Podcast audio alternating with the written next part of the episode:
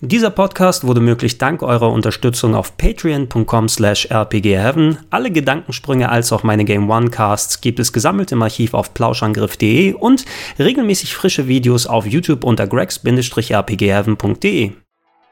Schönen guten Tag und herzlich willkommen hier auf rex-rpgheaven.de und herzlich willkommen im Jahr 2019. Vielen Dank nochmal an euch alle, die gerade den letzten Dezember so erfolgreich gemacht haben im RPG Heaven. Nicht nur all die Leute, die mich äh, unter patreon.com slash rpgheaven unterstützt haben. Das macht es mir ja seit einiger Zeit möglich, mich noch ein bisschen mehr auf meine YouTube- und äh, Podcast-Geschichten zu konzentrieren, die unter anderem alle auf plauschangriff.de versammelt. Dazu natürlich um drei noch die Rocket Beans Projekte wie den Retro Club, den Future Club 1988, der gerade gekommen ist, die Plauschangriffe, die dort wieder stattfinden und noch viel mehr andere Sachen, die mir möglich sind. Ähm, vor allem, weil ich ja jetzt gerade noch unterwegs gewesen bin über die Weihnachtstage, ein bisschen mit meinen Lieben die freie Zeit genossen habe und äh, ihr habt parallel sehr viel meine Top 20 des Jahres 2018 Videos geschaut, äh, mitunter einer der erfolgreichsten Monate, die bisher hier auf dem YouTube-Kanal stattgefunden haben. Ich glaube, ich habe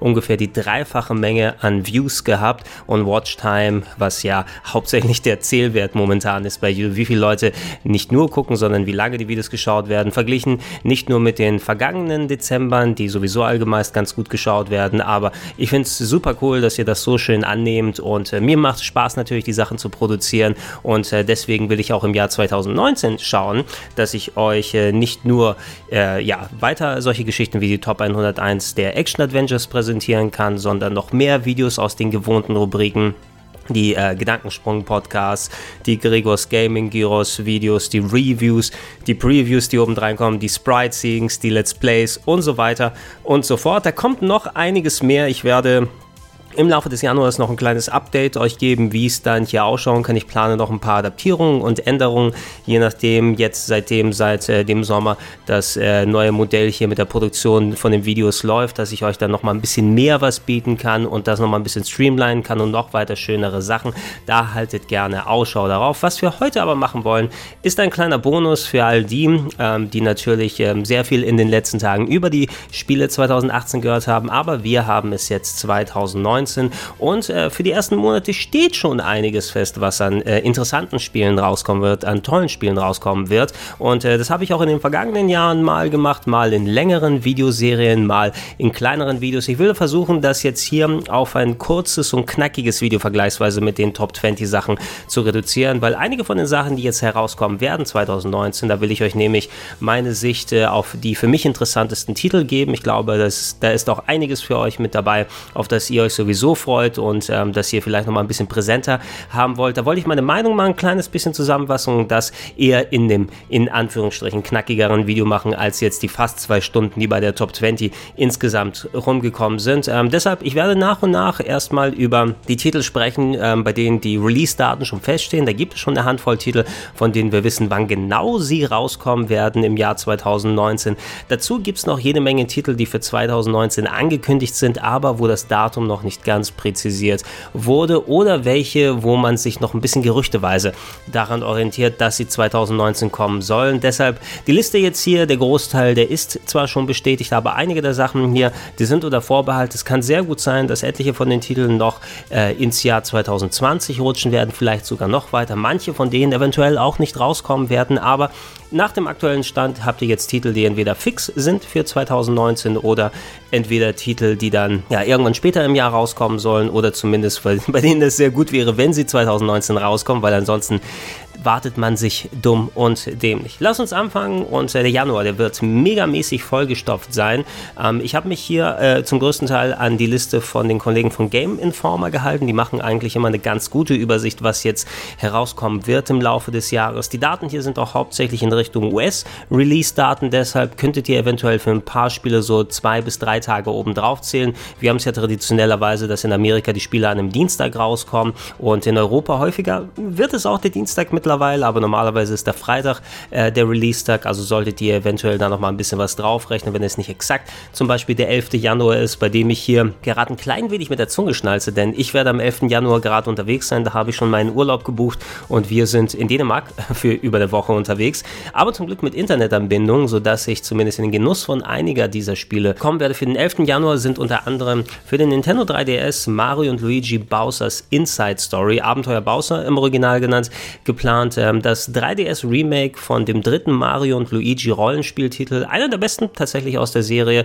Für mich noch ähm, so die Games, weil die Serie ist ja mit den späteren Teilen obwohl sie immer noch qualitativ sehr gut ist, sehr redelastig geworden, leider, wo du Text wirklich ohne Ende gehabt hast und selbst kurze Tutorials, die du bewusst abkürzen konntest, immer noch extra lang waren und die hat mich so ein bisschen verloren seit den 3DS-Zeiten. Bowser's Inside Story, bei dem es darum geht, dass irgendwie Mario und Luigi, ich glaube, wie war es, die wurden miniaturisiert und sind dann vom Bowser verschluckt worden und man spielt abwechselnd Mario und Luigi im Inneren von Bowser, äh, mit dem sie versuchen nicht nur dann ähm, ja aus ihm rauszukommen, sondern ihn auch irgendwie lenken und steuern können und Passagen, wo ihr Bowser in der richtigen Welt in Anführungsstrichen dann entsprechend lenken könnt. Das war eine richtig coole Idee und die habe ich auf dem DS auch sehr, sehr gerne gespielt. Interessant zu sehen, es gab ja schon ein Remake vom allerersten Mario und Luigi Superstar Saga auf dem Nintendo 3DS, ursprünglich ein GBA-Game. Ähm, das Remake hatte ich nicht gespielt, äh, weil ich kenne das Original schon ziemlich gut und ich habe es auch auf die Top 101 der besten Rollenspiele draufgetan.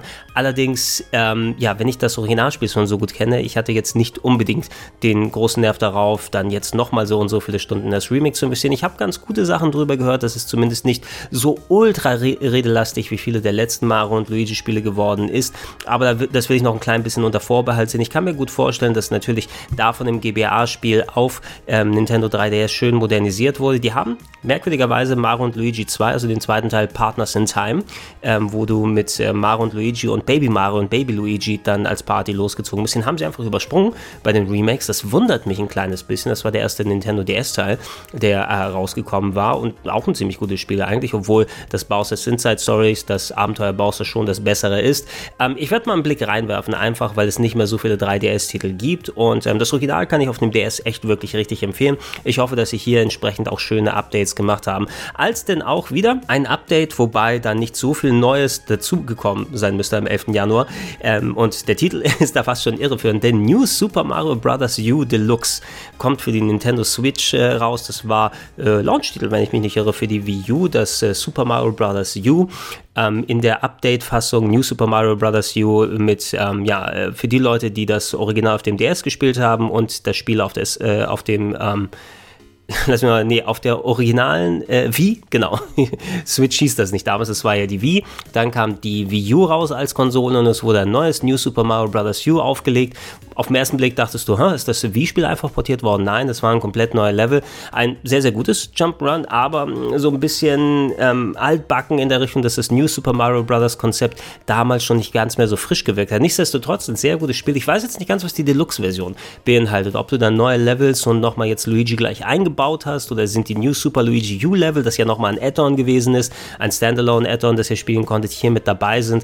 Ähm, ich würde da auch nochmal einen Blick reinwerfen, weil ähm, als Launch-Titel für die Wii U war es zwar cool, aber da hätte ich noch, noch mal ein bisschen mehr was anderes erwartet. Hier aber für unterwegs nochmal New Super Mario Bros. mitnehmen können in einer Update-Fassung, klingt tatsächlich recht attraktiv, weil hier mal ein Level machen, da mal ein Level machen, das ist eigentlich eine ganz coole Geschichte. Das kommt auch an dem Tag raus. Und am 11. Januar ebenfalls äh, geplant und äh, da werdet ihr ein paar Tage vorher, ich glaube, das im Embargo ähm, läuft am 7. Januar ab. Ähm, da werdet ihr ein bisschen was hören von mir zur Tales of Vesperia Definitive Edition. Ähm, der Titel, der hier ursprünglich auf der Xbox 360 erschienen ist, in Japan auch auf der PS3 in einer Update-Fassung, aber nicht leider außerhalb Japans dann erschienen. Ein sehr schönes Rollenspiel von Bandai Namco. Tales of Vesperia war quasi aus äh, ja, der inoffiziellen Tales of Symphonia Serie. Das gleiche Team, das Tales of Symphonia und Tales of the Abyss gemacht hat, eher diese 3D-RPGs mit dem ganz eigenen Charme und dem Kampfsystem und die ich beide sehr, sehr gut finde. Tales of Vesperia auch auf der Top 101 der besten Rollenspiele gelandet war. Damals ein vergleichsweise frühes Xbox 360 Rollenspiel kam. 2008 müsste es gewesen sein heraus. Ich müsste es um das Jahr 2008 gehabt haben. Ähm, und ähm, ja, war ein Spiel eben, wo sich Leute immer erhofft haben, hey, hoffentlich kommt das mal weg von der 360, weil das Ding ist nicht abwärtskompatibel zur Xbox One. Also einer der Gründe, warum ich meine 360 noch hier angeschlossen habe, gab es nicht.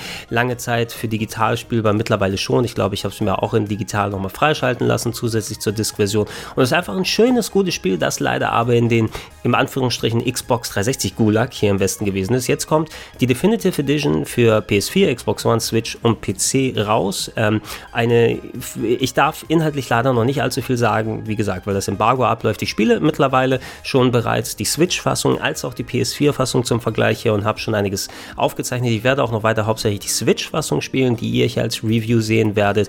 Ein Game, das äh, vor allem eben ja mit einigen Updates, die wir äh, zur PS3-Version gesehen haben, hier, deshalb heißt es auch Definitive Edition, ähm, hier auf die neuen Plattformen umgesetzt wird in 1080p, dann zu sehen ist mit angepeilten 60 Frames pro Sekunde durchgehend über das Spiel, was nicht auf der Xbox 360 möglich war.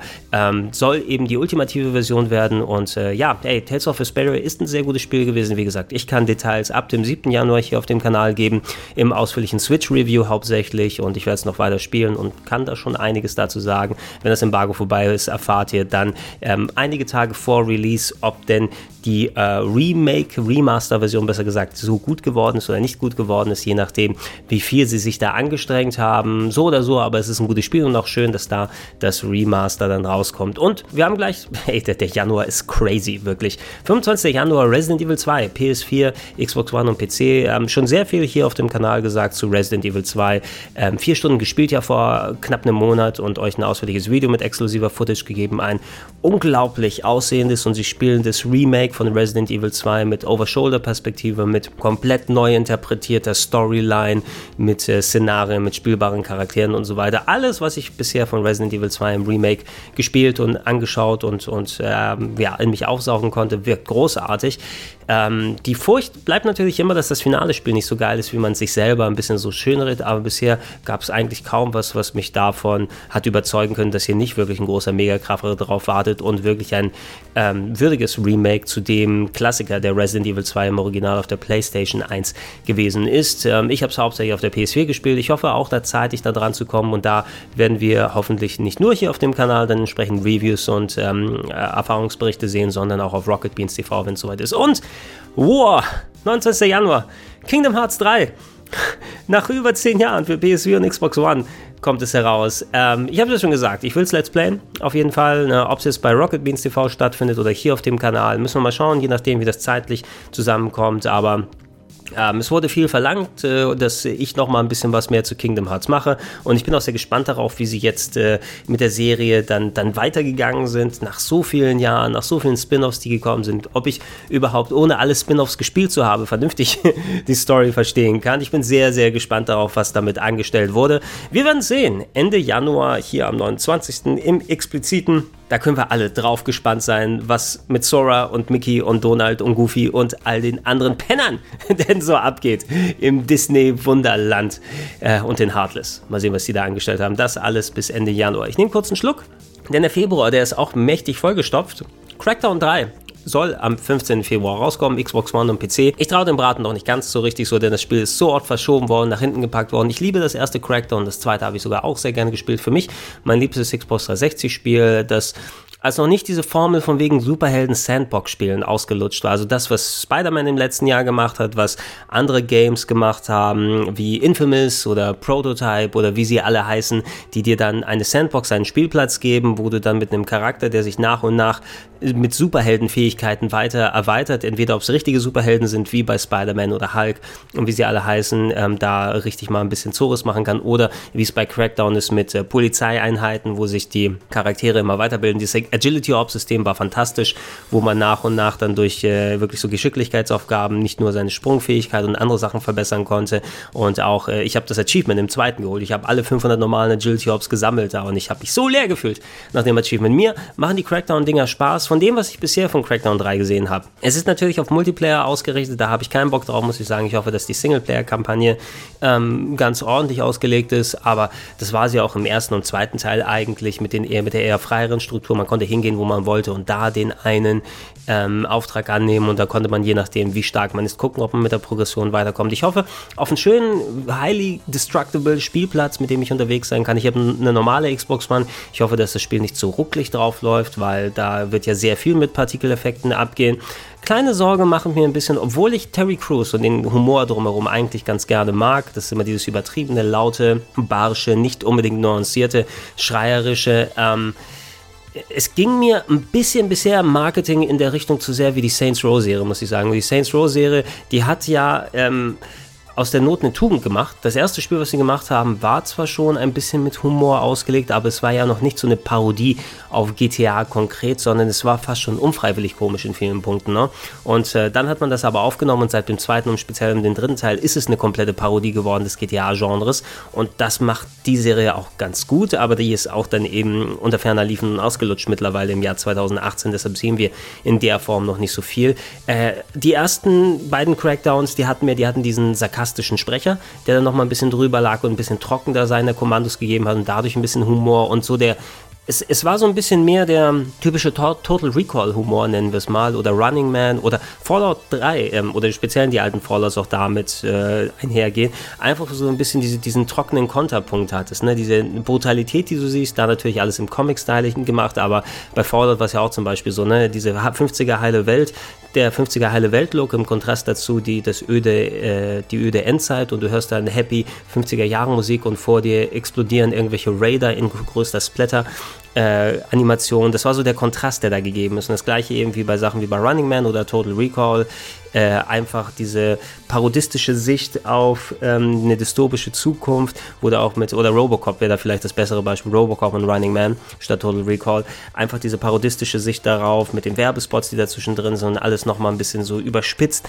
zeigen und im Konterpunkt die reellen Menschen, die da so ein bisschen drin stecken. Ähm, ich hoffe, dass es nicht zu sehr in die Art Saints Row Parodie dann hingeht und das versucht in die Richtung das zu machen, weil das war Crackdown nie wirklich, sondern auf dem Gameplay hat es basiert und diesem Superhelden-basierten System. Ich habe immer noch Hoffnung drauf. Es könnte mein Game of the Year werden, weil ich mag Crackdown sehr gerne, aber besser Vorsicht walten lassen, ne? Man weiß ja nicht, was bei rumkommt. Ähm, Dead or Alive 6 soll auch am 15. Februar rauskommen, PS4, Xbox One und PC. Ich will zumindest mal ausprobieren. Ich mag die Dead or Alive ganz gerne. Ich spiele nicht mehr so viel Prügelspiele. Ähm, hauptsächlich, ich würde auch eher nach einer Singleplayer-Kampagne gucken. Ähm, ich hoffe mal, dass es dann nicht zu sehr sich wieder in irgendwelche, oh, jetzt wackeln die Titten, jetzt besser Spielereien dann ergibt, sondern die Dinger waren ja gameplaymäßig ziemlich gut gewesen und vom Kämpferfeld und so weiter. Also für mich macht Dead or Alive nicht unbedingt aus, dass Hitomi gerne Sachertorte ist oder so als Updates da hier rein. Ähm, aber ich werde es mal jedenfalls probieren. Wir hatten Soul Calibur 6 ja im letzten Jahr, was ja ganz solide gewesen ist. Solid Calibur 6 könnte man fast sagen und Dead or Alive 6 könnte da ganz gut reinpassen. Ich werde es mir mal anschauen. Ähm, gespannt bin ich auf Far Cry New Dawn, PS4, Xbox One, PC ebenfalls. Am 15. Februar ist ja das Standalone-Addon, soll ein Standalone-Addon, glaube ich, sein, zu Far Cry 5. Far Cry 5 hatte ich in meiner Top-Liste drin. Überraschend viel Spaß gemacht für jemand, der sonst nicht besonders viel Ubisoft-Sachen und Open-World-Krams von denen spielt. Und äh, das hat einen interessanten Storyausgang, der hier mit aufgegriffen wird. Und äh, ja, sowohl ich als auch meine Freundin, die das Game auch durchgespielt hat, wir sind gespannt darauf, nach der Enttäuschung von Fallout 76 uns mal in einem anderen eher open-worldigen Game mit äh, Endzeit-Aspekten hier ein bisschen zu ergeben. Und eventuell wird das so ein bisschen den, den Geschmack da so ausspielen. Wobei, mal schauen, ne? Also es, es hat ein bisschen, es fühlt sich ein bisschen an wie Rage 2 von dem, was sie da gezeigt und angestellt haben, wenn man den Vergleich anstellt, weil Rage 2 soll ja auch im ähm, nächsten Jahr rauskommen. Da bin ich nicht wirklich groß gespannt, ob das werde ich auch nicht so groß thematisieren hier. Aber New Dawn werde ich mir mal anschauen und da habe ich ein bisschen Hoffnung drin. Am 22. Februar soll Metro Exodus rauskommen, PS4, Xbox One, PC. Habe ich auf der Gamescom schon gespielt. Die Endzeit-Ego-Shooter basierend auf dem ähm, russischen Autor der, der Metro-Romane. Ne? Ich bin in die alten Teile nicht so richtig reingekommen. Ich habe das ein bisschen gespielt auf der Gamescom, es sah gut aus, auf der Xbox One X habe ich es gezockt mit entsprechend Survival-Aspekt und jede Kugel zählt und aufpassen und so weiter mitmachen. Ähm, muss man sehen, was mir dann nochmal packt. Der grafisch sah es Mörder aus, ne? also vor allem, wenn man sich die Trailer angeguckt hat, wobei die sahen besser aus als die Version, die ich auf der Xbox One X gespielt habe auf der Gamescom. Die sah in Ordnung aus, aber nicht so boah, Hiopai mega geil, wie die Trailer, die wir bisher geschaut haben. Vielleicht wird es eine interessante Singleplayer-Kampagne, die kommen wird. Einen Blick werde ich reinwerfen, wenn ich denn Zeit haben sollte im Februar, neben den ganzen anderen Sachen. Und 26. Februar haben wir Left Alive für PS4 und PC. Ähm, der neueste Teil der Front Mission Serie, kann man sagen. Ne? Warum sie Front Mission nicht dahin gepackt haben, ich habe mich im ersten Moment gewundert, aber ich habe eine Preso bekommen zum Titel auf der Gamescom. Da waren die Entwickler mit dabei, die Chefentwickler und haben uns da Footage gezeigt. Ähm, haben aus einem Strategiespiel mehr ein person, stealth, Third-Person-Stealth Survival, ja, Survival nicht in der Richtung, dass ihr craften muss und andere Sachen, aber ihr müsst daneben storymäßig Missionen im Kriegsgebiet überstehen, könnt auch in Mechas reinsteigen und Action und so weiter rausmachen. Erinnert dann fast mehr an Front Mission Evolved, was wir vor ein paar Jahren gesehen haben. Ursprünglich war ja Front Mission eher eine rundenbasierte Strategieserie mit entsprechend, ja, so Taktikfeldern, wie wir es bei Final Fantasy Tactics kennen. Ähm, die haben jetzt Front Mission da weggelassen vom Titel, nennen es nur Left Alive. Es sah nicht besonders gut aus auf der Gamescom. Es tut mir leid, so ein bisschen für die Leute, weil so alles, was das Game versucht hat, haben wir in x-fach anderen Spielen besser gesehen, aus der Third-Person-Gefechte äh, hier. es war, aha, ja, jetzt weiß ich auch wieder, warum ich dann da so doch mit ein bisschen hängendem ähm, Kopf aus der Präsentation rausgegangen bin, von der wir leider eben nicht zeigen durften. Ich war mit Simon da drin und wir waren ähm, vorher bei ähm, Cyberpunk, bei der Cyberpunk-Präsentation, ne, hatten wir uns dann noch reingemogelt, bevor es die offizielle Footage zu sehen gab. Und da sehen wir quasi die neue Stufe, wie so Combat mit äh, äh, ja, Schutzwellen aussehen kann und was für verschiedene Möglichkeiten, wie das visuell und kämpfertechnisch umgestellt wird. Und da sah es eher aus, willkommen im Jahr 2004, ne, von der Spielerbarkeit und von der Umsetzung her. Es könnte sein, dass das Spiel was taugt, aber die äh, Gamescom-Demo hat mich nicht besonders mit Hoffnung erfüllt und ich werde es mir angucken, einfach um mal zu sehen, was sie da daraus gemacht haben. Ich hätte mir viel lieber ein richtiges Front-Mission gewünscht, ne, ein richtig rundenbasiertes Strategiespiel. Wer weiß, vielleicht verkaufen sie sich heutzutage nicht und haben deswegen den Schritt gewagt. Aber ich sehe da leider ein mittelgroßes Desaster auf die Leute zukommen. Ähm, gehen wir rüber zum März und ja, jetzt hören schon langsam auf die detaillierten Daten, die wir für die Leute. Ich habe noch ein bisschen was vom März, April und vom August, wo fixe Daten stehen und der Rest der Spiele hier ist ohne fixes Datum für 2019 klassifiziert.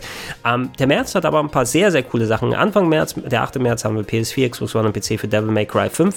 Habe ich auf dem Kanal schon mal als Demo gespielt. Großes Character-Action-Game. Die alten Leute, Izuno wie sie alle heißen bei Capcom, wieder zurück und äh, setzen an Devil May Cry 4 an, ignorieren das, was mit der DMC passiert ist, das Devil May Cry, was wir von den westlichen Entwicklern gesehen haben, das auch ziemlich cool gewesen ist, aber eben nicht das, wie die äh, Fans der Serie, die äh, japanischen Hardcore-Action-Games da empfunden haben. Es sah bisher toll aus, es hat sich gut gespielt, ähm, haben potenziell einen Mega-Hit hier drauf. Ich glaube nicht, dass es in meiner persönlichen Gunst Resident Evil 2 überflügen wird, aber ich habe voll Bock drauf und äh, ja, hey, wir werden es gemeinsam anschauen und mal sehen, vielleicht ist es nicht nur flashy Action und so weiter oder vielleicht ist da nochmal ein bisschen mehr dran als nur für die Leute, die sich actionmäßig mit einem mega geilen Kampfsystem auseinandersetzen wollen. Ähm, es sah auch für mich auf jeden Fall aus, als ob ich mehr Spaß dran haben werde als mit Bayonetta, es ja auch eine coole Spieleserie ist, aber die ist mir immer ein bisschen zu unübersichtlich. Da explodiert ja der komplette Screen, wenn man den Steuerkreuz nach rechts drückt, nach rechts drückt und Devil May Cry zumindest allgemein, aber auch im fünften Teil wird einen ähnlichen Bombast liefern. Ich hoffe ein bisschen übersichtlicher und spielerisch und storytechnisch mit ein bisschen mehr Fleisch als vergleichbare Titel. Ich habe hier noch drin gelassen The Sinking City für PS4, Xbox One und PC am 21. März. Ähm, von dem habe ich bisher noch nicht viel gesehen, aber es wurde mir immer nahegelegt. Für Leute, die so ein bisschen Scary Games, Cthulhu-Mythos äh, so in der Form mögen, hat mir Katharina häufiger mal ans Herz gelegt, die da schon ein bisschen Blick drauf werfen konnte in der Entwicklung. Und ähm, ich muss sagen, ey, ähm, nachdem das Cthulhu-Game im letzten Jahr ja anscheinend nicht so gut gewesen ist, ich habe es immer so auf die lange Bank geschoben und letzten Endes nicht mehr gespielt, weil einfach es sich alles nicht gut angehört hat, was das Spiel drumherum gemacht hat. Sinking City jetzt ein bisschen anderer Ansatz. Ähm, und ich lasse mich überraschen. Ne? Ich werde es reingelegen und ich hoffe mal, dass da die Vorschusslorbeeren äh, besser umgesetzt wurden, als wir es mit dem Cthulhu-Game äh, im letzten Jahr gesehen haben. Und äh, für Scary Games bin ich immer offen. Und der Knaller schlechthin nochmal im März, alter Devil May Cry 5 im März und Sekiro, Shadows Die Twice, äh, Die Twice für PS4, Xbox One und PC, 22. März habe ich hier stehen. Äh, das neue Spiel von From Software, mehr Action-Adventure als denn dann das klassische Action-RPG oder Rollenspiel, was wir vorgehabt haben mit den Souls Games und mit Bloodborne. Sehr gespannt darauf, wie sie es umsetzen. Auf den ersten Blick sah es ja aus, oh, jetzt kommt nochmal Nio hier und da haben sie wohl Pech gehabt, dass Nio gerade eben rausgekommen ist, gefühlt, ne, dass es sich jetzt damit visuell vergleichen muss, aber in From Software We Trust, alles, was ich bisher davon gesehen habe, sah cool aus und ähm, äh, ich denke mal, dieser Schritt weg von den RPG-Elementen, dass sie ein bisschen anders was damit machen. Die Souls mit, also das Souls-Konzept, das exakte Souls-Konzept, so wie es ist, funktioniert zwar, ist zwar aber auch dann äh, ein bisschen ausgelutscht, kann man ja sagen. Ich habe ja Ashen gespielt vor einiger Zeit, das äh, Xbox One respektive PC-exklusive äh, Third-Person Souls-like ist es ja wirklich, ne? Das Spiel, was sich exakt gefühlt wie Dark Souls dann spielt, mit ein bisschen so PS1-artigen Flat-Shading-Look, äh, mit so ohne untexturierten Figuren. Ähm, das hat mich einfach nicht motiviert, das weiterzuspielen, obwohl es ja ganz cool sein soll und auch ich noch dann Empfehlungen von Leuten gehört habe, die es weitergezockt haben. Aber es hat sich so nach Dark Souls exakt angefühlt, dass ich einfach nicht mehr wirklich den Nerv dafür hatte. Ne? Und äh, ich hoffe, dass Sekiro genug anders macht, so wie Bloodborne genug anders gemacht hat, um sich so ein bisschen davon abzusetzen und das Konzept noch funktioniert. Weil doch ein exaktes Souls mit ein paar Änderungen und, und äh, Drehungen an den Stellschrauben hätte ich jetzt nicht nochmal gebraucht. Ne? Und ähm, für mich könnte es wirklich der stärkste Titel 2019 im März dann werden, vor allem noch vor Devil May Cry 5, weil die Games mir ein bisschen mehr liegen. Oder Sinking City ist die große Überraschung herausgekommen, aber ich glaube eher Sekiro wird es werden. Am 26. April, ein Datum, das im April feststeht, ist für Days Gone auf der PS4 das ähm, Zombie-Game welches Studio war das? War das? Ich will jetzt Band Studios sagen. Ich bin mir nicht mehr sicher. Eins der kleineren, vergleichsweise kleineren Studios von Sony, Inhouse-Projekt. Naja, anschauen auf jeden Fall. Ne? Ich bin den Zombies auch überdrüssig ohne Ende. Ich kann Zombies nicht mehr sehen. Fuck die Scheiß auf die Zombies. Ist mir scheißegal, ey. Also, das ist ja. Ne, ne, das ist alles so ausgelutscht, ey. Also dieses Game hätte vielleicht noch vor fünf Jahren richtig gezogen, aber jetzt so, wo du einfach Zombies nimmer sehen kannst, machen die dann noch mal eins. Es sieht jedenfalls interessant genug aus, von wegen der Masse der Zombies und der schnellen Zombies, die unterwegs sind, dass es einfach nochmal für eine andere ähm, Art von Spiel sorgt, die nochmal anders ist. Wenn ich jetzt an Massen an Zombies denke, dann denke ich an Dead Rising, aber die sind ja anders mit dem Konzept umgegangen und boah, ich weiß nicht. Ne? Also das Spiel hat Arbeit vor sich, mich zu überzeugen, ist ja auch eines der wenigen, die Sony noch richtig vor sich haben dieses Jahr. Ich glaube nicht, dass Last of Us 2 dieses Jahr rauskommen wird und Sony hat ja auch bewusst hier schon gesagt, zur E3 werden wir nichts präsentieren. Also ich denke fast schon, dass Days Gone ihr einziges großes Spiel für die PS4 bleiben wird, außer ein paar kleinen Sachen hier und da und eventuell eine Überraschung gegen Ende des Jahres, aber ansonsten, hm, Mal schauen, ich werde es ausprobieren kurz, aber nur der Vollständigkeit halber. Also, was ich bisher dazu gesehen habe, macht mich aber im Nachhinein nicht wirklich an. Weil fuck Zombies, bläh. Äh, geht nicht mehr. Okay, apropos ausgelutscht. Nein, nicht mehr ausgelutscht, aber die Remaster sind im letzten Jahr rausgekommen. Shenmue 3 soll für PS4 und PC am 27. August rauskommen. Hey Leute, ähm, spielt doch mal die alten Shenmues, falls ihr die lange nicht mehr gespielt habt oder überhaupt nicht mit der Serie vertraut seid, bevor ihr in Shenmue 3 reinspringen würdet, weil erwartet euch nicht zu viel. ich sag's dir mal jetzt so. Ich freue mich mega drauf. Ich war letztes Jahr in Japan in Yokosuka selber gewesen und einfach mit ähm, wirklich äh, Liebe in den Augen durch die Straßen gegangen von Dubuita und, und meine Erlebnisse wieder hergeholt. Aber es sind natürlich heutzutage die ersten beiden Shenmue eher sperrige Open World Games, äh, Adventure Games, äh, so von wegen hier mit, mit Kampfelementen und so weiter und so fort. Das, was wir in vielen anderen Spielen später repliziert gesehen haben, aber eben im Original nie anders umgesetzt, als wie Shenmue es hauptsächlich gemacht hat. Ich erwarte mir von Shenmue 3 ähnliches, ja, mit ein paar Updates, was wir in den letzten 20 Jahren gesehen haben, mit der Grafik, die leider nicht ganz auf dem weltverbessernden Niveau gewesen ist, weil zu Dreamcast-Zeiten sah äh, Shenmue fantastisch aus. Zu 2019er Zeiten wird Shenmue 3 nicht fantastisch aussehen, sondern maximal solide. Ähm, ich denke mal, man kann es, äh, sofern nichts wirklich Unvorhergesehenes dazwischen kommt, sollten Simon und ich es auf dem Sender dann spielen bei Rocket Beans TV.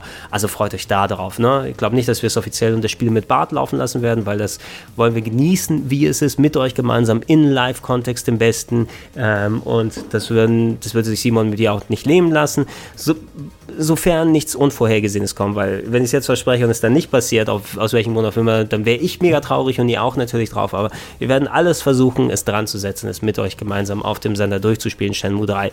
Seid gespannt drauf. So, ähm, die Titel, die jetzt hier sind, die waren in der Game Informer Liste noch mit bei für 2019.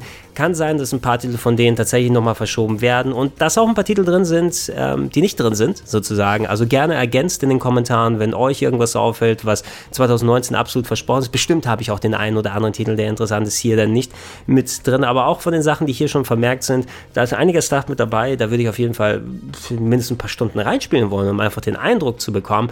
Ähm, Battletoads, ja, Xbox One und PC sollte 2019 rauskommen. Da ist ja nicht viel mehr bekannt zum aktuellen Zeitpunkt, als dass ein neues Battletoads kommen wird. Ähm, hoffentlich im alten Stil, von wegen der Spielbarkeit her mal sehen, was sie daraus machen, ne? Weil da kann man sich nicht immer sicher sein, dass was Cooles bei entsteht. Wir haben ja im letzten, war es letztes Jahr das neue Shaq Fu gesehen, was dann nicht mehr ein Prügelspiel war, aber für eins der schlechtesten, in Anführungsstrichen, Spiele aller Zeiten, das ja immer gerne durch den Kakao gezogen wurde.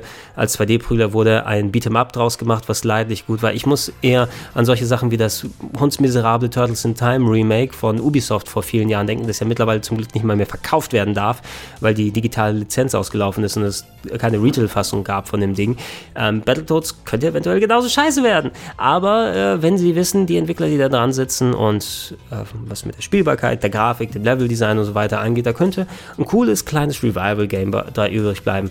Bloodstained Ritual of the Night Kommt hoffentlich 2019 endlich raus. PS4, Xbox One, Switch und PC. Ich glaube, die Wii U und PSP-Fassung oder Vita-Fassung kommen wohl dann nicht mehr oder 3DS für was auch immer geplant. Mann, hat sich das lang verschoben. Das Curse of the Moon, das Spin-off-Game im NES-Style, das habe ich in meine Top-Liste mit reingetan letztes Jahr, weil es auch ein sehr cooles Spiel war. Alles, was ich bisher von Ritual of the Night gesehen habe, war, dass es äh, ja, ähm, nicht das neue Symphony of the Night werden wird ohne offizielle Lizenz. Es soll ja sehr viel eben daran erinnern, von den Bewegungsabläufen und sowas, aber das Leveldesign von dem erst, von der ersten Plus-Stunde, die ich bisher gespielt habe und alles und der Spielbarkeit und dem Gegnerdesign, da war noch nicht so richtig was, muss ich sagen. Ne? Und Symphony of the Night funktioniert heute noch, Castlevania, einfach weil es ein grandioses Spiel ist, das grandios ausschaut und auch leveltechnisch und progressionsmäßig, musiktechnisch auch wirklich echt gut rüberkommt. Da war Bloodstained leider noch lange nicht. Ne? Und ich weiß es nicht, ich hoffe, dass da kein Mighty Number 9 Fall draus wird. Ähm, ich werde es auf jeden Fall spielen, ich werde es auch durchzocken, schätze ich mal. Und ich hoffe, dass es sich besser spielt, als es sich anlässt bisher. Wir haben ja auch gehört, dass jetzt noch Leute von Way Forward dazugekommen sind, so Koji Igarashi, dem Chefentwickler, der es ja mit anderen Leuten über Kickstarter finanziert hat. Ich glaube, Integrate sitzt dran. Die Leute, die unter anderem viele coole Spiele gemacht haben und Mighty Number 9. ah, das hört sich dann letzten Endes dann auch nicht wieder so gut an. Hey, Curse of the Moon ist richtig gut gewesen, das NES-Spin-off-Game ne, äh, von dem Ganzen. Ich hoffe, dass auch das große Game in Anführungsstrichen jetzt gut was werden wird. Ähm, und äh, ich drücke denen die Daumen. Ich würde es mir wünschen, dass da ein geiles Game draus wird und keine Enttäuschung. Das wird mein Herz nicht so ganz vertragen. Äh, ähm, Catherine Full Body soll auf der PS4 dieses Jahr dann im Westen rauskommen. Das äh, Remaster von Catherine mit einer neuen Frau, die man bezirzen kann, in Anführungsstrichen. Noch einer dritten Catherine. Oder nee, die heißt gar nicht Catherine, aber noch einer weiteren Frau, die da unterwegs ist. Ein Puzzle-Game von von den Persona oder unter anderem großen Teil der Persona-Leute eigentlich ein Puzzle-Game mit großen Story-Faktoren und sehr abgedrehten ähm, ja, Storytelling mit dabei. Das Original habe ich auf der PS3 sehr gerne gespielt, sehr gespannt, was sie hier draus machen. Ähm, ich habe es auf der TGS kurz mal spielen können und äh, da hat sich angefühlt wie das klassische, äh, ja, das, das normale Catherine von der Spielbarkeit her und so weiter. Mal gucken, was die neue Storyline bringt und ich hoffe, dass die Storyschreiber von Atlus das haben sie immer so, so viel Spaß, Catherine und Persona 4 und 5 und so weiter gemacht haben. Die hatten so ein paar Momente drin, die sind, glaube ich, im Jahr 2019.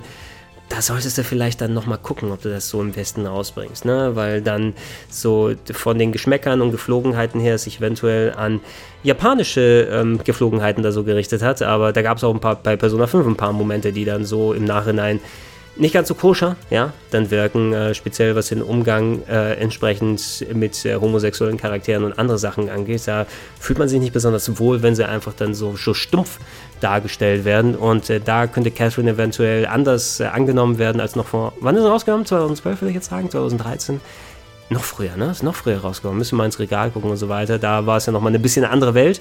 Äh, mal sehen, was sie jetzt hier Storytelling-technisch machen und wie sie es in der Umsetzung hier anstellen. Aber spielerisch ist es ein cooles Game und designtechnisch auch und viele Sachen stimmen dran. Mal sehen, was draus wird, ne? Auf der PS4. Dann verschoben aus dem letzten Jahr für PS4 und Xbox One war Code Wayne äh, von Namco Bandai, der, das Dark Souls-mäßige Game, habe ich schon gesagt, Dark Souls-Konzept eigentlich mega ausgelutscht, aber hier haben sie ein Anime-Game mit äh, Anime-Vampiren dann draus gemacht, was das schon wieder ein klein wenig interessanter macht. Ich hoffe, dass die Spielbarkeit und das Setting genug sind, um mich da wieder dran zu ziehen. Ich hätte sehr gern gespielt. Letztes Jahr ist es irgendwie auf den letzten Drücker nochmal auf dieses verschoben worden. Mal gucken, was so ein bisschen draus wird. Ich hätte Bock drauf. Wie gesagt, die Souls-Formel hat sich für mich zwar schon sehr, sehr ausgelutscht äh, angefühlt, aber es sollte zumindest frisch genug sein mit dem Setting und den Eigenheiten, die sie gemacht haben, dass es für ein eigenes Spiel sorgt und dass man nicht immer denkt, denkt dann, oh, das ist Dark Souls Vampire Edition, Anime Edition. Ne? Ich hoffe, dass es nicht nur so ist, aber dass sich dann entsprechend Versatzstücke nimmt und dass die ganzen Probleme, die die gemacht haben, die die Verschiebung verursacht haben, jetzt hoffentlich gelöst sind. Ähm, mit etwas Glück sollte Control für PS4, Xbox One und PC im Jahr 2019 rauskommen. Remedy Entertainment, neues Game, ähm, sah ein bisschen aus wie Quantum, äh, Quantum Theory wollte ich schon sagen, auch nicht Quantum Redshift, äh, Quantum Break. Nee, wie ist es? Ja, ich weiß gar nicht mehr. Das, das muss ich jetzt nochmal googeln bei so vielen Quantum-Spielen. Wie ist das Quantum Game von Remedy? Quantum Remedy. Quantum Remedy. Quantum Break, ne? War's. Auf der Xbox One. Ja, Quantum Break, genau. Ach, komplett durcheinander und so weiter. Sah ein bisschen so aus, aber mit eigenständigen Elementen. Ich denke mal, es ist die gleiche Engine, die man hatte, mit so ein bisschen äh, so, ja, nichts kohärenter Welt, ne, mit diesen ganzen Kuben, die hin und her geschoben wurden. Der Trailer war ein bisschen nichtssagend, aber war spannend genug und ich vertraue vertrau Remedy eigentlich groß genug. Ich muss endlich mal Quantum Break nachholen. Es liegt die ganze Zeit auf meiner Xbox One hier und ich muss es endlich mal zocken, habe eigentlich auch Bock drauf. Die Zeit muss nur gefunden werden, um Quantum Break zu spielen. Dann bin ich hoffentlich auch bereit für Control, wenn es denn dann rauskommt. Ähm, wie gesagt, ich vertraue denen. Ich hoffe, dass sie was Cooles daraus gemacht haben und eventuell die Unkenrufe, die Quantum Break abbekommen hat, hat ja auch seine Kritik von vielen Leuten dann, von einigen Seiten dann abgekriegt, dass sie damit ausgemerzt sind und sie was anderes mit dem Konzept gemacht haben. PS4, Xbox One und PC. Ja, diesmal nicht von Microsoft mitfinanziert oder von Microsoft zumindest, exklusiv gekauft, sondern wer war der Publisher? War es 505 Games, will ich sagen? Ich bin mir nicht ganz sicher. Ne? Auf jeden Fall haben sie sich einen anderen Publisher gesucht dafür. Ähm, schaue ich mir auf jeden Fall an. Äh, Demon X Machina auf der Switch. Viel mehr als die Trailer, die wir auf den Nintendo Directs gesehen haben. Ein Mecha-Game auf der Nintendo Switch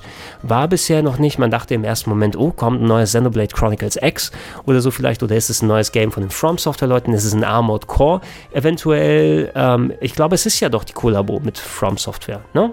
Ja, da werdet ihr wahrscheinlich gerade den Trailer dazu sehen. Da steht es nochmal ein bisschen konkreter drin, ähm, ob da nochmal Elemente von Armored Core oder so drin sein werden.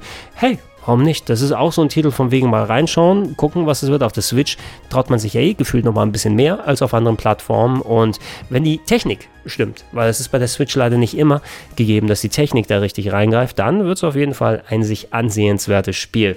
Ähm, die nächsten Sachen, die wir hier drauf haben, äh, PS4 und Switch bekommen das Remaster von Final Fantasy Crystal Chronicles, einem alten Nintendo GameCube-Titel, der ungewöhnlich Multiplayer gehabt hat. Man musste nämlich mehrere GBAs haben, ähm, die man vernetzt hat und dann hat man da ähm, Multiplayer-mäßig da sich durchs Spiel gearbeitet. War nicht das große Highlight für mich. Ich habe Final Fantasy Crystal Chronicles in den Ablegern gespielt. Es gab ja einige für die Nintendo Wii oder für den Nintendo DS damals, die so ein bisschen eigenständige Sachen gebracht haben. Mein Bier war es nicht.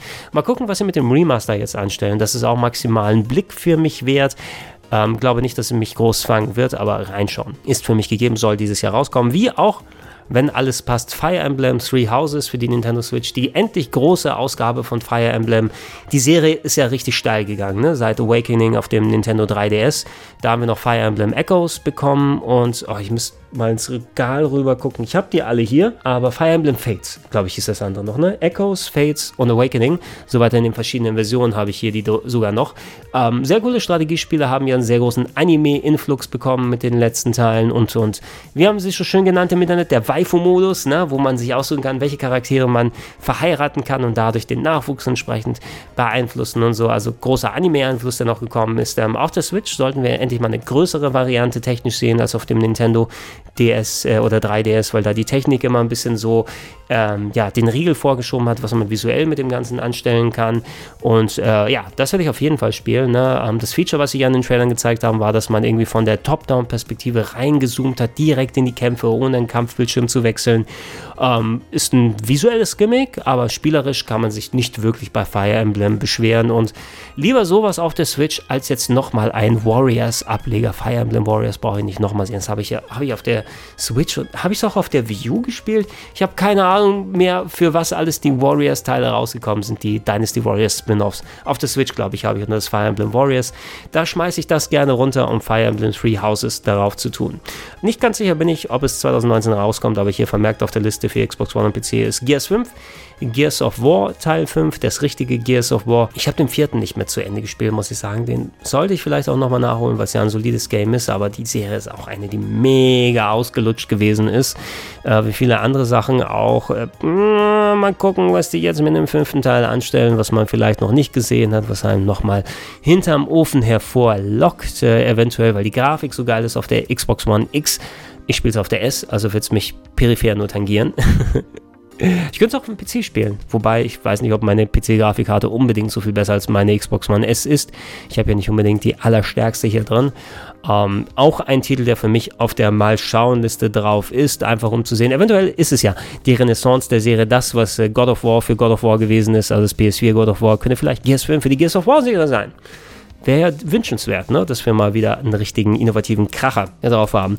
Ich habe es auf der Gamescom länger gespielt mit dem Chef, äh, mit einem der Chefentwickler. Ich habe es auch vorher in der Demo gespielt. PS4, Xbox One, Switch und PC kommt Indivisible raus. Ein Side-Scrolling-Rollenspiel, Action-RPG, Rollenspiel-Game, ähm, was erinnert ein bisschen an die Valkyrie Profile Games, wenn ihr die kennt, äh, mit einem sehr speziellen Kampfsystem mit Echtzeitelementen drin, die für Combo-Attacken sorgen. Sehr schöner 2D-Zeichenstil, der so ein bisschen an Nadia und die Macht des Zaubersteins erinnert, wer die alte Serie noch herkennt und ähm, war sehr komplex, das, was wir da gespielt haben, weil da schon sehr viele Systeme freigeschaltet waren und ich erstmal reinkommen musste auf der Bühne, auf der Gamescom mit dem Chefentwickler da. Aber ähm, Spiel, auf das ich Bock habe und ähm, ich glaube, da sollte man auch trotz der ganzen Indie-Flut, die in Games gekommen ist, wer gerade an solchen Spielen Interesse hat, sollte Indivisible nicht aus dem Blick verlieren. Kommt hoffentlich final 2019 dann. Ähm, für irgendwann Sommer, glaube ich, ist es angekündigt, 2019, Judge Eyes auf der PS4. Judgment soll es jetzt heißen in der westlichen Fassung. Gerade drei plus Stunden in die Japan-Version reingespielt gespielt für euch hier auf dem Kanal. Das Spiel von den Yakuza-Machern, aber jetzt eine komplett neue Story, mehr detektivisch angelegt. Ein Charakter, wo ein sehr berühmter japanischer Schauspieler hier einen Ex- äh, oder einen ehemaligen Anwalt spielt, der jetzt Detektiv, glaube ich, ist. Das, was ich von der Story zusammen glauben konnte. Ähm, und einen Fall recherchieren muss, bei dem es irgendwie geht, dass ein Serienkiller in Kamurocho unterwegs ist, dem virtuellen Kiez Tokios, bei dem man auch in den Yakuza-Spielen unterwegs ist. Und äh, ja, dieser Serienkiller den Leuten auch die Augen stiehlt. Und die erste Mission, die habe ich gespielt, war okay muss ich sagen, dadurch, dass man in der japanischen Version natürlich noch nicht die Story versteht, für mich macht die Story auch viel aus von den Sachen.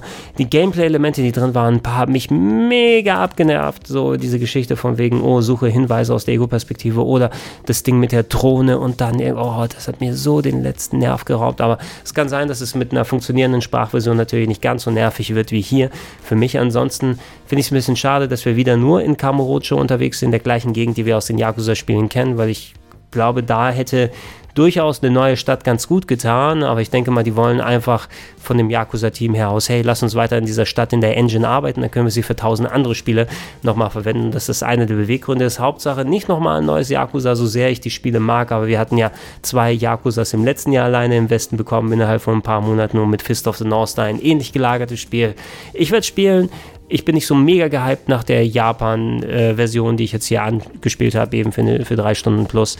Ähm, aber mit Sto Story-Verständnis, vielleicht ist die Story ja cool gemacht und das ist ja einer der Höhepunkte, was die Yakuza-Leute können. Story können sie gut schreiben, deshalb hoffe ich, dass das in der Richtung noch am ehesten funktioniert. Ähm, auch mit etwas Glück kriegen wir 2019 Luigi's Mansion 3, wurde ja auf der war es die Nintendo Direct im Umfeld der, nicht der E3, wurde, wurde später, glaube ich, eigentlich. Genau, wir haben ja Smash Brothers viel gesehen und dann irgendwo im Rahmen nach so einer Smash Brothers Preso in den Wochen, Monaten danach haben wir auch gesehen, dass Luigi's Mansion 3 auf der Switch kommt. Ich habe den ersten Teil ja gerade Let's Played auf dem Gamecube. Ähm, ist ein, immer noch ein spaßiges Game, nicht ganz der verkannte Klassiker als viele Leute, die, die das hinstellen, aber ich glaube, auf der Switch könnte das ganz cool werden. Luigi's Mansion macht Bock, allgemein, ne, mit etwas Verbesserung im Steuerungssystem und äh, mehr Umfang und einfach äh, nicht so nervigen Geistern. Ich brauche nicht nochmal die Buchus, die durch Wände durchfliegen, die man jagen muss ohne Ende. Keine große Spielzeitstreckung drin. Äh, dann könnte es was Geiles werden. Ich glaube auch visuell kriegen sie einen schönen Stil auf der Switch hin. Uh, Man of Medan, die erste Episode von uh, Supermassive Games, von dem neuen Spiel oder der neuen Spieleanthologie, ähm, die ähm, wie hieß der? Die, der? Death Chronicles will ich jetzt sagen. Da muss ich wieder mal googeln, weil hier in der Liste habe ich nur Man of Medan stehen, was ich übrigens auch schon auf den Gamescom angespielt habe. Ähm, die Leute, die Until Dawn gemacht haben, Supermassive Games, ähm, haben ja jetzt angekündigt, dass quasi wie so eine Anthologieserie wie Tales from the Crypt, The Dark Pictures, genau, The Dark Pictures, die Anthologie-Serie von denen. Jedes halbe Jahr kommt ein Spiel von denen raus, was knapp zwei, drei, vier Stunden lang ist, wie ein paar Kapitel langes Until Dawn, was ihr so als Adventure eben spielen könnt. Aber es ist dann jedes Mal mit komplett neuer Cast und Charakteren und Story ausgestattet. Also wenn einem die eine Episode nicht gefällt, kann man im nächsten halben Jahr dann das andere ausprobieren. Das finde ich eine geile Idee. Einfach so eine Videospiel-Anthologie-Serie mit hohem Budget, mit entsprechend knackiger Spielbarkeit, weil manche Stories haben sich auserzählt nach drei, vier Stunden. Da muss man also nicht irgendwas auf 10 bis 20 20 Stunden strecken. Ist ein geiles Ding und ich hoffe, sie halten ihren Rhythmus. Das Man of Medan, das erste sah okay aus, interessant, äh, auf einem toten Schiff auf dem Wasser unterwegs mit vielen bekannten Schauspielern, unter anderem auch der gleiche Schauspieler, der bei Quantum Break mit dabei den Hauptdarsteller gemimt hat, glaube ich, den habe ich auch da irgendwo gesehen.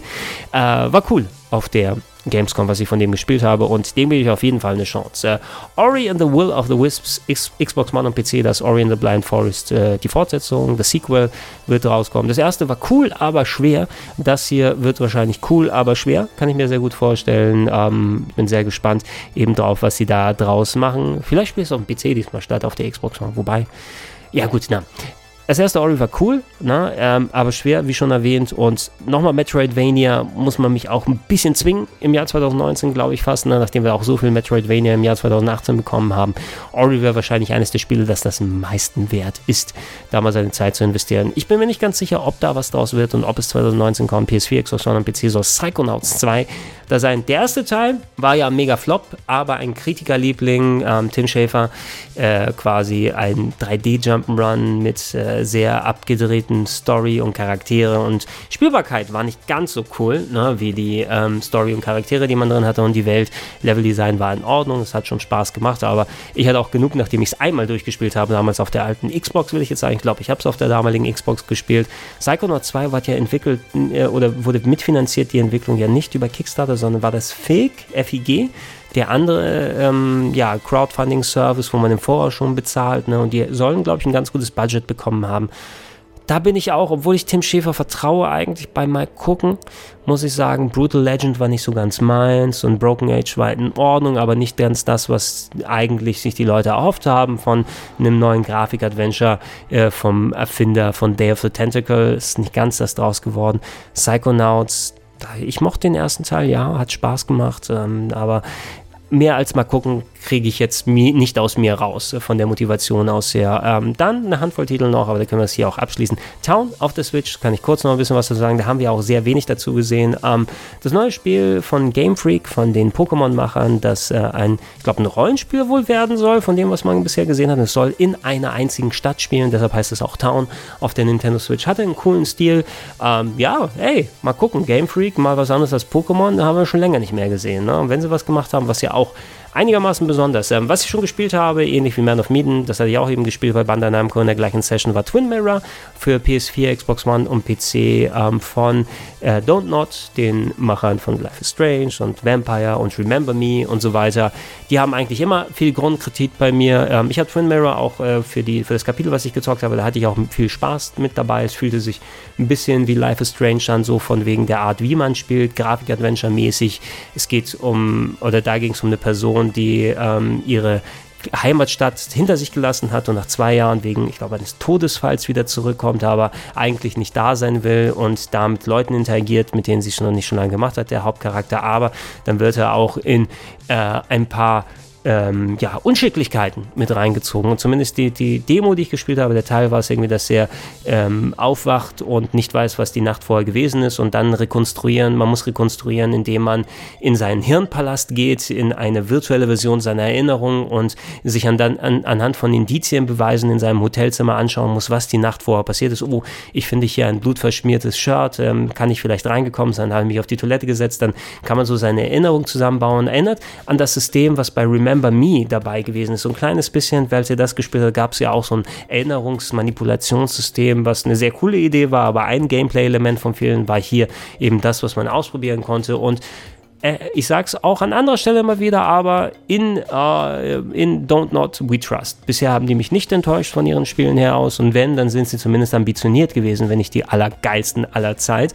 Und Twin Mirror scheint in die Richtung zu gehen. Ne? Zusätzlich noch mit einem äh, quasi Teufelchen auf der Schulter, einem Charakter, der einem immer, dem nur wir selbst sehen können und der immer mit uns spricht. Mal sehen, was sie sich dabei ausdenken. Ich bin sehr gespannt drauf. Und der letzte Titel, den ich hier drauf stehen habe, ist Yoshi's Crafted World für die, für die Switch, ja schon länger angekündigt. Ähm, ein Yoshi Jump'n'Run Game, was aussieht wie Papercraft, ne, würde ich sagen. Es war so ein bisschen so Scherenschnitt-Stil, sah mega geil aus vom Stil aus. Ja, wenn das Leveldesign passt, Yoshi's Woolly World war ja ein cooles Game, aber da fand ich den Stil ein bisschen kacke, muss ich sagen. Das kam weniger hübsch rüber als Yoshi, äh, als, als Kirby und das magische Garn, was ja einen ähnlichen Stil gefahren ist. Diese Wollknäuel haben mich nicht so richtig angemacht bei Yoshi. Ich glaube, bei Crafted World wird schon ein bisschen geiler werden und es wäre mal wieder ein Titel für die Switch, der keine Umsetzung von der Wii U ist. Ähm, das wären die Titel, die ich hier für 2019 auf dem Schirm habe. Bestimmt habe ich was vergessen. Das könnt ihr aber natürlich gerne unten in die Comments einmal ausführen. Ansonsten bedanke ich mich dafür, dass ihr jetzt im Jahr 2019 wieder dabei seid. Würde mich freuen, wenn ihr mich äh, unterstützt, falls ihr es noch nicht macht, unter patreon.com slash rpgheaven. Podcast gibt es in den RSS-Feeds und auf klauschangriff.de